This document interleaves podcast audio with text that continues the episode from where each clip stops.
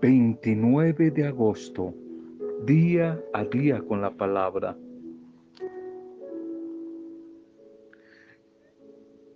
La humildad, la sencillez, un valor maravilloso y muy importante en todos los que aspiren a prestar un servicio en la comunidad, a los animadores, a las animadoras, a todos los que de una u otra manera sentimos ese llamado a prestar un servicio, pero debemos ser marcados quizás por ese uniforme que nos distinga, que se llama la humildad, la humildad, la sencillez.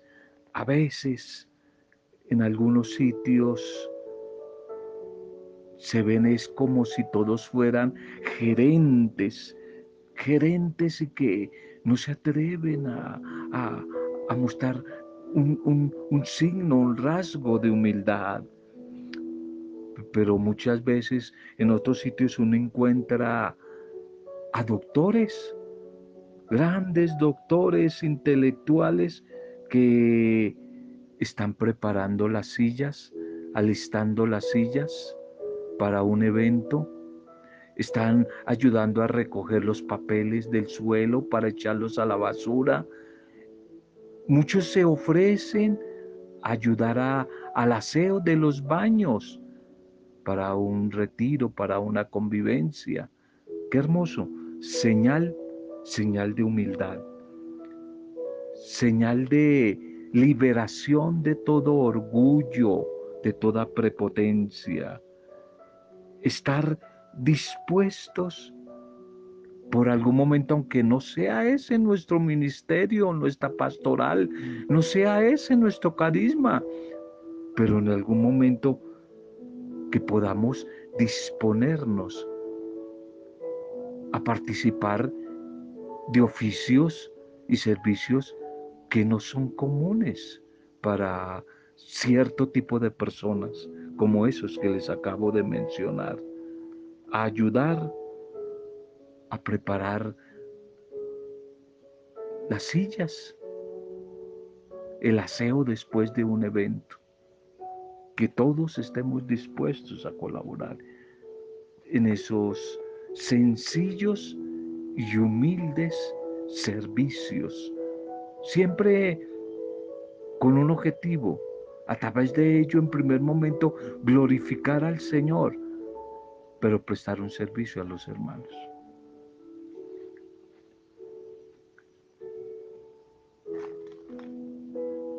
Un saludo especial para cada una de sus vidas, una bendición a ustedes, a las familias, a las pequeñas comunidades.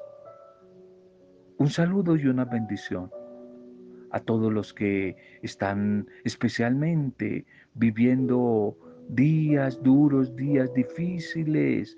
Nuestra palabra de esperanza, nuestra palabra de motivación, de ánimo, de solidaridad, de consuelo a través de este audio para todos ustedes.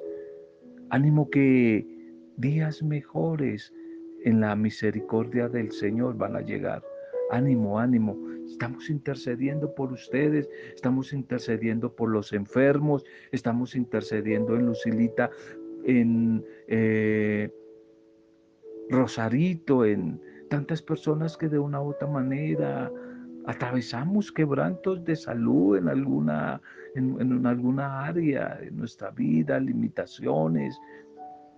Estamos orando unos por otros. Estamos intercediendo. Ten la seguridad que todos los días hay alguien orando por ti y por los tuyos. Ojalá que de la misma manera tú también te vincules orando por otros, orando por otros que necesitan de ti, que necesitan de tu oración, que necesitan de tu intercesión. Nuestra oración por todos los que hoy están de cumpleaños, celebrando alguna fecha especial, alguna fecha importante, algún aniversario, nuestra felicitación y nuestra intercesión, pidiendo que la bendición de nuestro buen Dios les acompañe y les asista. Un feliz día para todos ustedes. Mirando las cosas pequeñas, Libro de los Proverbios 30, 24.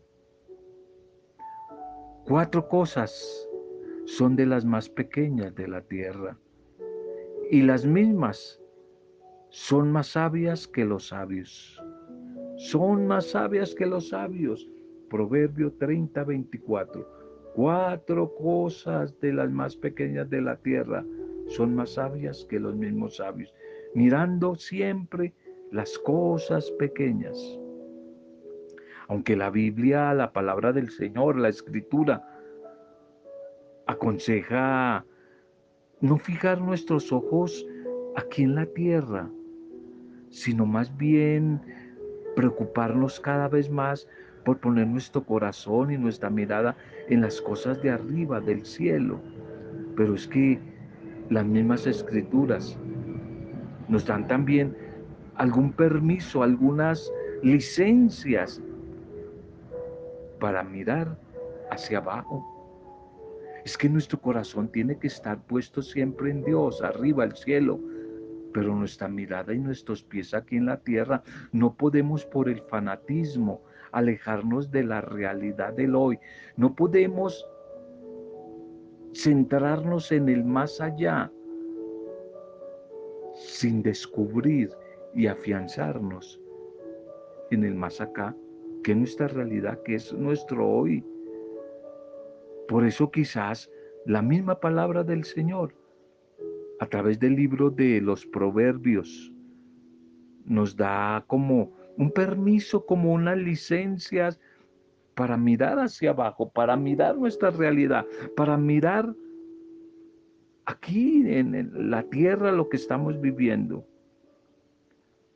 Cuatro de esos permisos que nos da la escritura, donde se nos invita a estar atentos, pilos, mirando el hoy, lo que estamos viviendo. Están como expuestos en cuatro versículos muy cortos, cuatro versículos del capítulo 30 del libro de los Proverbios. El primero lo encontramos en el versículo 25, Proverbios 30, 25. Y también lo encontramos en nuestros jardines, en el jardín de tu casa, en los jardines.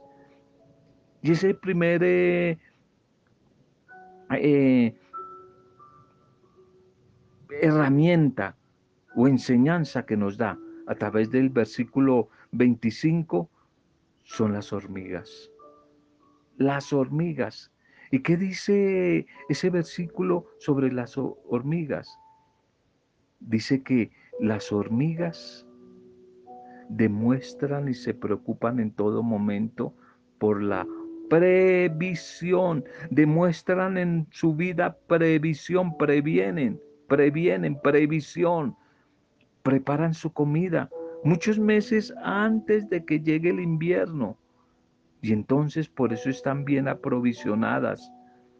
Cuando afuera aparece o reina el frío y el hambre, ellas se han adelantado, son visionarias y se han aprovisionado.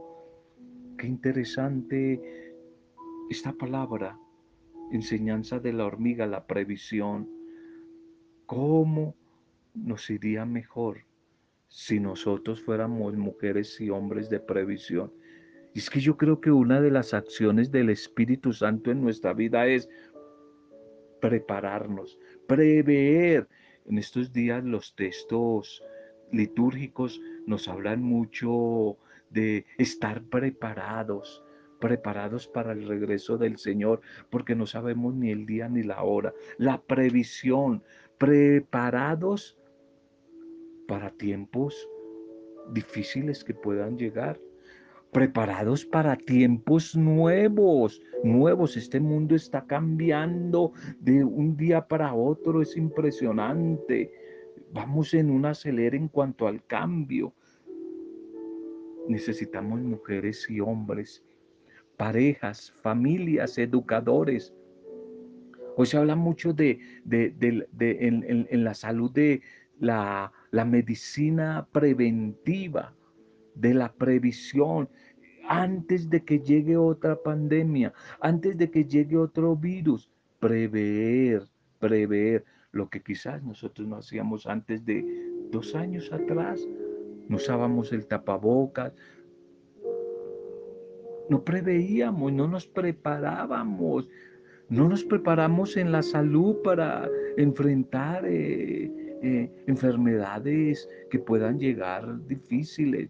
En la economía no nos preparamos para eh, enfrentar tiempos de vacas flacas que puedan aparecer en la economía.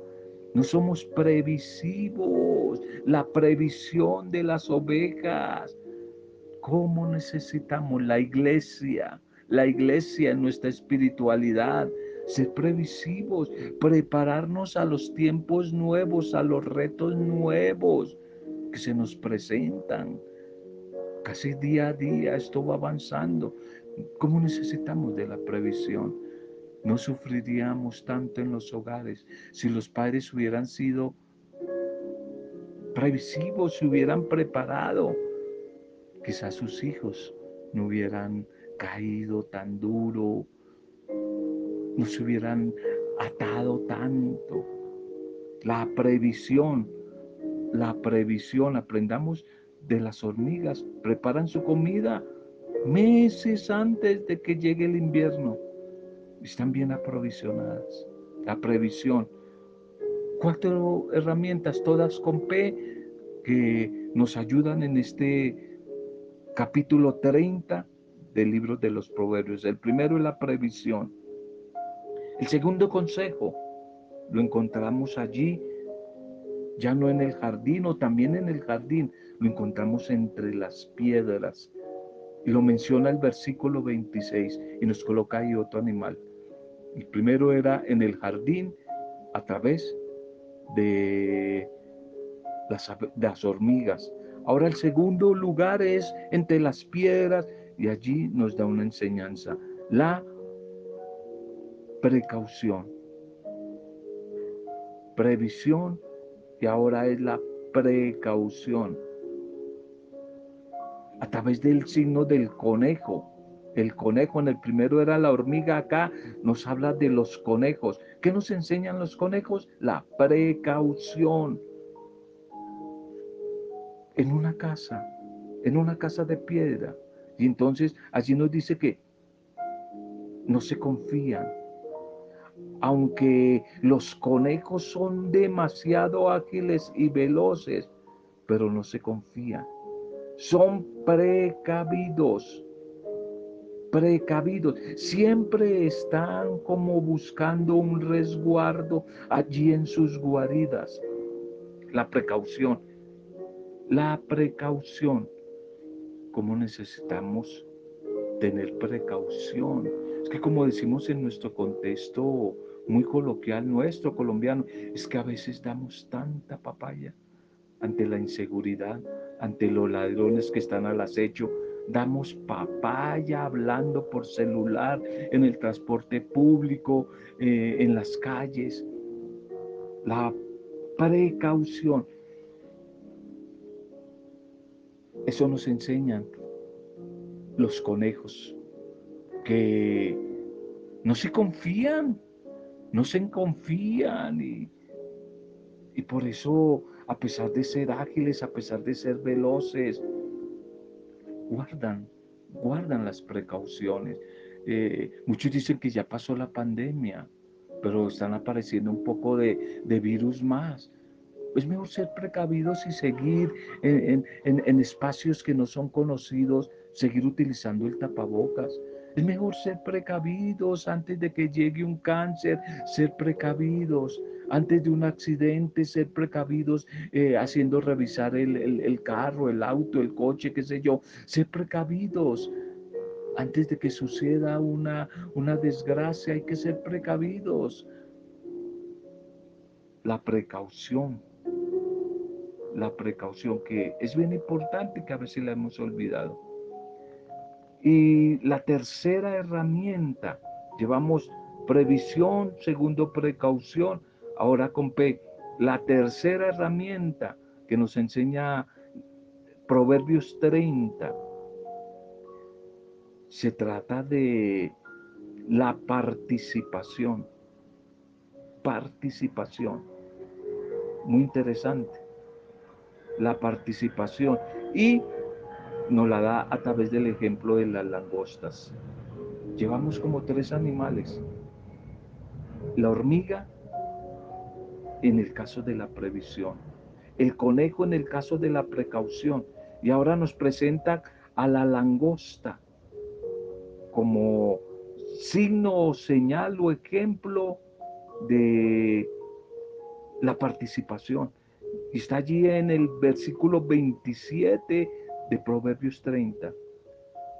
Está langosta, aunque no tienen rey, pero se organizan y salen por todo lado en equipo, por las cuadrillas. Salen en equipo, salen en manada. Y, y a través de esas cuadrillas participan, participan activamente para poder avanzar. Avanzan en equipo, avanzan, participan avanzando en equipo. Qué interesante esto de la participación.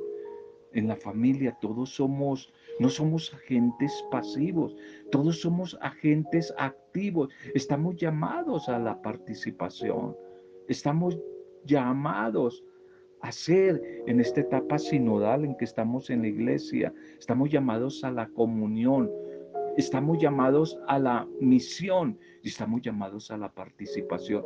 Todos debemos participar. ¿Y desde dónde participamos? Lo que hemos estado hablando así en esos mini mensajes sobre animación, sobre liderazgo. Participamos desde nuestro carisma, desde nuestro talento. Sumamos, no restamos, todos ponemos, quizás así bautizamos uno de los temas en días pasados, eh, referente a la familia. Todos sumamos, todos aportamos, todos participamos. Cuando todos participamos, la familia crece, la familia es enriquecida. Cuando todos participamos, la empresa es próspera, la comunidad eclesial la pastoral, los ministerios se engrandecen, se enriquecen, se edifican con la participación de todos. Y esto sí que lo aprendemos de las hormigas. Van en parche, van en grupo, van, decían antes, engallada. Las vamos a ver a ellas, a las hormigas, cómo avanzan. Y cada una va participando. Es que definitivamente en la unión, en la participación, está la fuerza, como dice el Eclesiastés en el capítulo 4 la participación. Llevamos previsión, llevamos precaución y llevamos participación. Y ahora el cuarto consejo o herramienta que nos da el libro de los proverbios es la purificación, la purificación.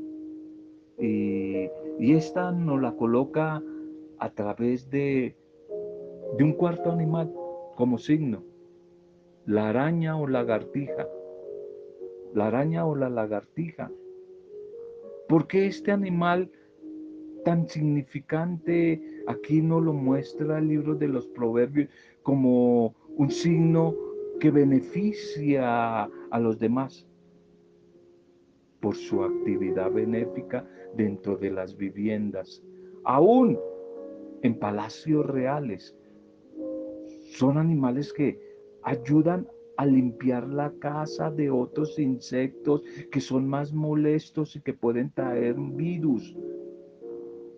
Por eso estos animales, eh, la araña, la lagartija, nos invitan a buscar la purificación, la purificación necesitamos purificar primero nuestra vida de todo lo que contamina, de todo lo que hace daño, de todo lo que estanca, de todo lo que oprime. Necesitamos purificar nuestra vida, purificar nuestra, nuestras familias. Necesitamos la purificación, ya no solamente la previsión, la precaución, sino y la participación, sino ahora la purificación, la purificación la necesitamos. Necesitamos constantemente purificarnos. Maravilloso este escritor sabio de los proverbios en el capítulo 30. Quizás este escritor había encontrado tiempo suficiente para pasearse por los jardines de su casa y estaba aprendiendo de esas pequeñas cosas que a veces son imperceptibles a los ojos humanos. Y es que el mismo Señor Jesús también practicó esta disciplina. Él se detenía a mirar los lirios del campo, las aves de los cielos y de esas pequeñas cosas sacadas, sacaba grandes lecciones, grandes enseñanzas. ¿No será que también tú y yo, nosotros, todos necesitamos hacer como un alto en el camino, una pausa en nuestras vidas, a veces tan agitadas, y agacharnos un poco y mirar abajo y aprender un poco de lo que allí encontramos? ¿No será que necesitamos un poco ir a nuestro jardín? Si ahora hay jardín, ¿no? O a una matica por ahí, algo en la naturaleza, y ver ahí Dios que quizás me quiere enseñar algo sobre el reino, sobre su reino, a través de las plantas, de los animalitos. No lo olvidemos. Previsión, precaución, participación y pureza. Cosas pequeñas, pero que me, me ayudan a edificar constantemente mi vida. Si miramos demasiado rápido el cuadro de la vida, nos perderemos los detalles a veces más bonitos, más lindos que hay allí en esa naturaleza. Yo estaré contigo, titulemos el mensaje litúrgico para hoy. Una fiesta tenemos hoy, la fiesta de el martirio de Juan el Bautista. Conmemoramos ese martirio, si lo recuerdan, allí por Herodes decapitó a Juan el Bautista, allí en una fiesta, en un gran banquete. profeta que marcó el paso de la época judía, Juan el Bautista, a los tiempos de la plenitud en el Señor Jesús. Los datos que nos brindan los evangelios acerca de el Bautista son complementadas con fuentes creíbles históricas, extrabíblicas, es decir, que no están en la Biblia, la Biblia, de historiadores muy respetados y creíbles como eh, Flavio Josefo, que casi escribe antes de, los evangelios y que nos permiten apreciar en el Bautista una personalidad rica en significado y, un vigor profético. Miremos entonces hoy los textos. La primera lectura para este día es Jeremías 1, 17, 19. Como es una fiesta, los textos son especiales. En aquellos días recibí esta palabra del Señor. Cíñete los lomos, ponte en pie y diles que yo te mando. No les tengas miedo, que si no les tienes miedo, yo te meteré miedo de ellos. Mira, yo te convierto hoy en plaza fuerte, en columna de hierro, en muralla de bronce, frente a todo el país frente a los reyes y príncipes de Judá, frente a los sacerdotes y a la gente del campo. Lucharán contra ti, pero no podrán, porque yo estoy contigo para librarte. Amén. Esta primera lectura nos brinda como un fragmento del relato de llamado, o del relato vocacional de Jeremías, el llamado de Jeremías, uno de los profetas quizás más queridos por el cristianismo. Este profeta era un joven, un joven lleno de sueños, era un romántico, pero desde su juventud fue llamado para anunciar la catástrofe que se avecinaba sobre el pueblo. Y como consecuencia de su anuncio, Jeremías se verá enfrentado a los poderosos de Judá y de los pueblos vecinos. Es que esa misión, esa tarea de Jeremías parecía desbordar sus condiciones naturales. Es que de hecho, En otros momentos, él mismo confiesa su deseo de tirar la toalla, de huir, de no responder a ese llamado. Pero el encargo viene del Señor.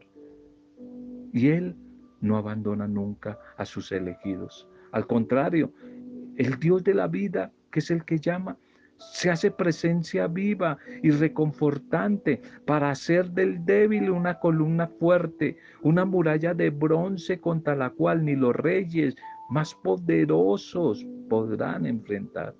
Y una promesa maravillosa que le da Jeremías, y hoy es para ti, para mí, yo estaré contigo, yo estaré contigo, que quizás es la certeza, la esperanza que guía la vida del profeta y que debe guiar hoy tu vida y mi vida.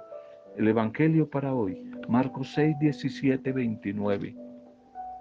En aquel tiempo Herodes había mandado prender a Juan y lo había metido en la cárcel encadenado. El motivo era que Herodes se había casado con Herodías, mujer de su hermano Filipo, y Juan le decía que no le era lícito tener la mujer de su hermano. Herodías aborrecía a Juan y quería quitarlo de en medio. No acababa de conseguirlo porque Herodes respetaba a Juan, sabiendo que era un hombre honrado y santo, y lo defendía. Cuando lo escuchaba quedaba desconcertado y lo escuchaba con gusto. Y llegó la ocasión cuando Herodes por su cumpleaños dio un banquete a sus magnates, a sus oficiales y a la gente principal de Galilea.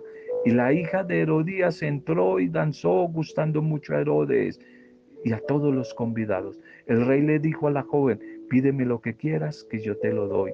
Y le juró que se lo daría, aunque sea la mitad de mi reino. Ella salió a preguntarle a su madre, ¿qué le pido? Y la madre le contestó, pídele la cabeza de Juan el Bautista. Entró ella enseguida a toda prisa, se acercó al rey y le pidió, quiero que ahora mismo me des en una bandeja la cabeza de Juan el Bautista. El rey se puso muy triste, pero por el juramento y por los invitados no quiso desairarla. Enseguida le mandó a un verdugo que trajese la cabeza de Juan. Fue, lo decapitó en la cárcel, le trajeron la cabeza en una bandeja y él se la entregó a la joven. La joven se la entregó a su madre. Al enterarse en sus discípulos, fueron a recoger el cadáver y lo enterraron. Amén.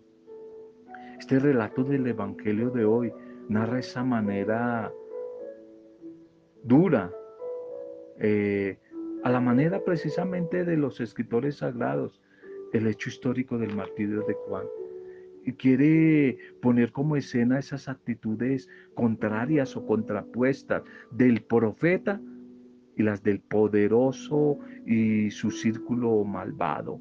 El profeta es un hombre que se debe solo a Dios en su coherencia ética. Opta siempre por defender la verdad, por defender la justicia, a una costa de su propia seguridad personal.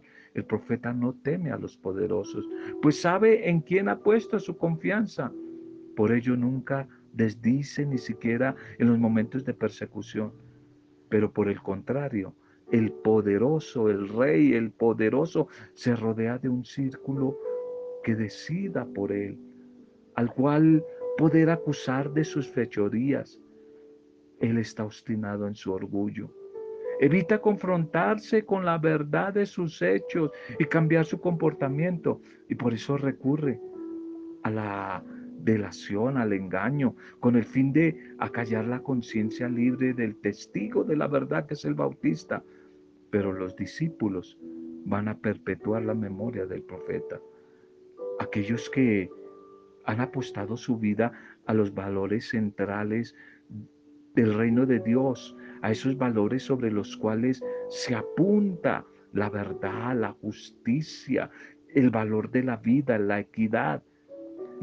Le va a aparecer la persecución y les va a llegar como al bautista también el martirio quizás, porque esa, entre otras cosas, es una de las promesas del Señor que conlleva la misión, que van a ser perseguidos, muchos van a ser martirizados, van a ser rechazados, van a ser rechazados.